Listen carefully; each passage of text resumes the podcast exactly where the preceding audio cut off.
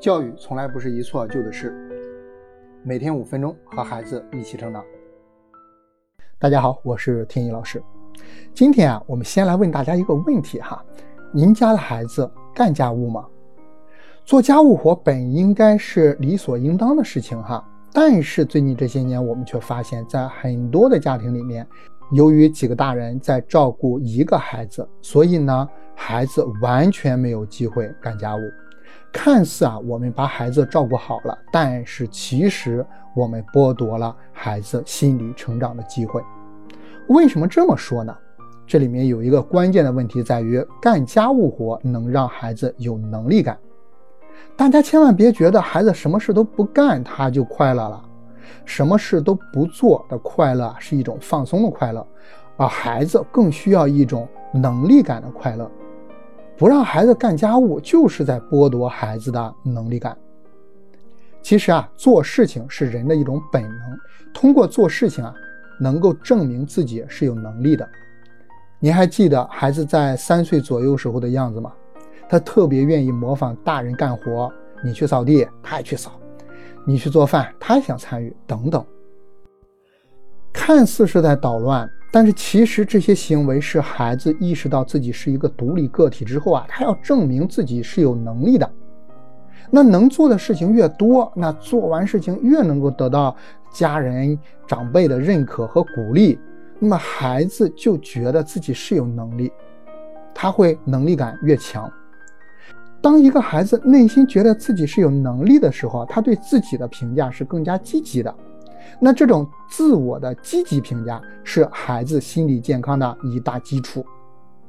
咱们现在虽然是一年级了，六七岁的年龄了，但是这个能力依然是要培养的。大部分的孩子在这个时候还没有养成好吃懒做的习惯，但是如果咱们继续拖延下去，你再想让他养成干家务的习惯，那就比较难了。那么咱们需要培养哪些好习惯呢？这里面给大家分享两个比较重要的方面。第一呢是个人物品整理的习惯，能够整理自己的衣物，甚至是床铺，比如啊会叠衣服。那第二个呢是家庭的公共家务这个习惯，能够做一些力所能及的家务活，比如说啊扫地、擦桌子、啊物品整理等等。当然啊，这只是我们给大家的一个提示，不同的家庭可能有不同的要求。不过，无论我们有什么样的要求，我们想让孩子养成做家务的这个习惯，有三点需要大家考虑到。首先呢，是我们要考虑到孩子的能力水平。比如啊，在这个年龄阶段，孩子的大动作技能已经得到了比较好的发展，那因此一些需要大动作的家务，比如端个盘子。摆个筷子等等，对于孩子来说啊，应该是没有问题的。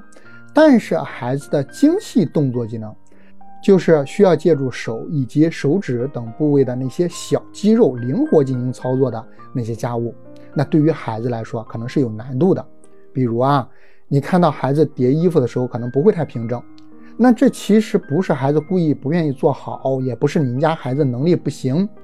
而是孩子的发育还没有到那个程度，手指的灵活度还不够，所以啊，习惯养成咱们要考虑孩子的实际水平，循序渐进的进行培养。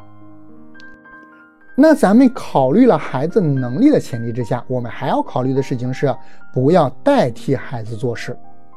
给孩子分配完任务之后啊，你就不要太着急了，更不要因为孩子做得慢就直接去代劳。我发现啊，很多孩子不愿干家务，真不是因为孩子本身懒啊，而是因为他只要干了就要被嫌弃、被批评，而不是得到指导。你看看你干的是什么？还不如我重新弄啊。你这样做不对，还是你上一边去，让我来吧。巴拉巴拉，这种事情很多，对吗？很多家长特别喜欢一边指责孩子，一边代替孩子做这些事情。您真的是要忍住哈，哪怕孩子做的不够好，你也要看到他至少在干了，而且是努力的干。一方面呢，孩子遇到困难的地方啊，咱们就要给他一些具体的指导，比如告诉孩子，哎，哪些技巧会让他更轻松一些呀？或者具体还有需要哪些步骤来做等等。那另一方面，咱们还要看到孩子的努力，给到他一些鼓励和认可。当然。这里面也有一种可能，就是孩子他的确是在糊弄，他的确是拖拉，那这背后可能是有其他的原因在的。那么我们以后呢，在课堂当中会和大家再详细的谈这样的一个问题。那么我们不仅仅要鼓励和认可孩子，还需要考虑的第三件事情是什么呢？是带领孩子欣赏他们的成果。比如啊，通过您和孩子一起打扫卫生，整个家庭就变得干净整洁了，对吗？那这个时候啊，咱们不要着急一下子去表扬孩子，而是先让孩子自己来感受一下打扫完之后的这种感觉，满满的成就感。孩子越喜欢这种感觉，他以后越愿意去参与这样的任务。那这其实就是我们之前跟大家聊的培养习惯的那个关键点，时刻要记住啊。那我曾经也遇到这样一位家长，生活非常有仪式感。他每次打扫完卫生之后啊，在家里面就会拿出准备好的那个茶和花，啊，在这个整洁的家中啊，一边喝茶一边和孩子插花。慢慢的呢，孩子也很喜欢和他一起打扫卫生了。那我们说的这些习惯，其实啊，也要根据您家孩子具体的情况来做一些调整。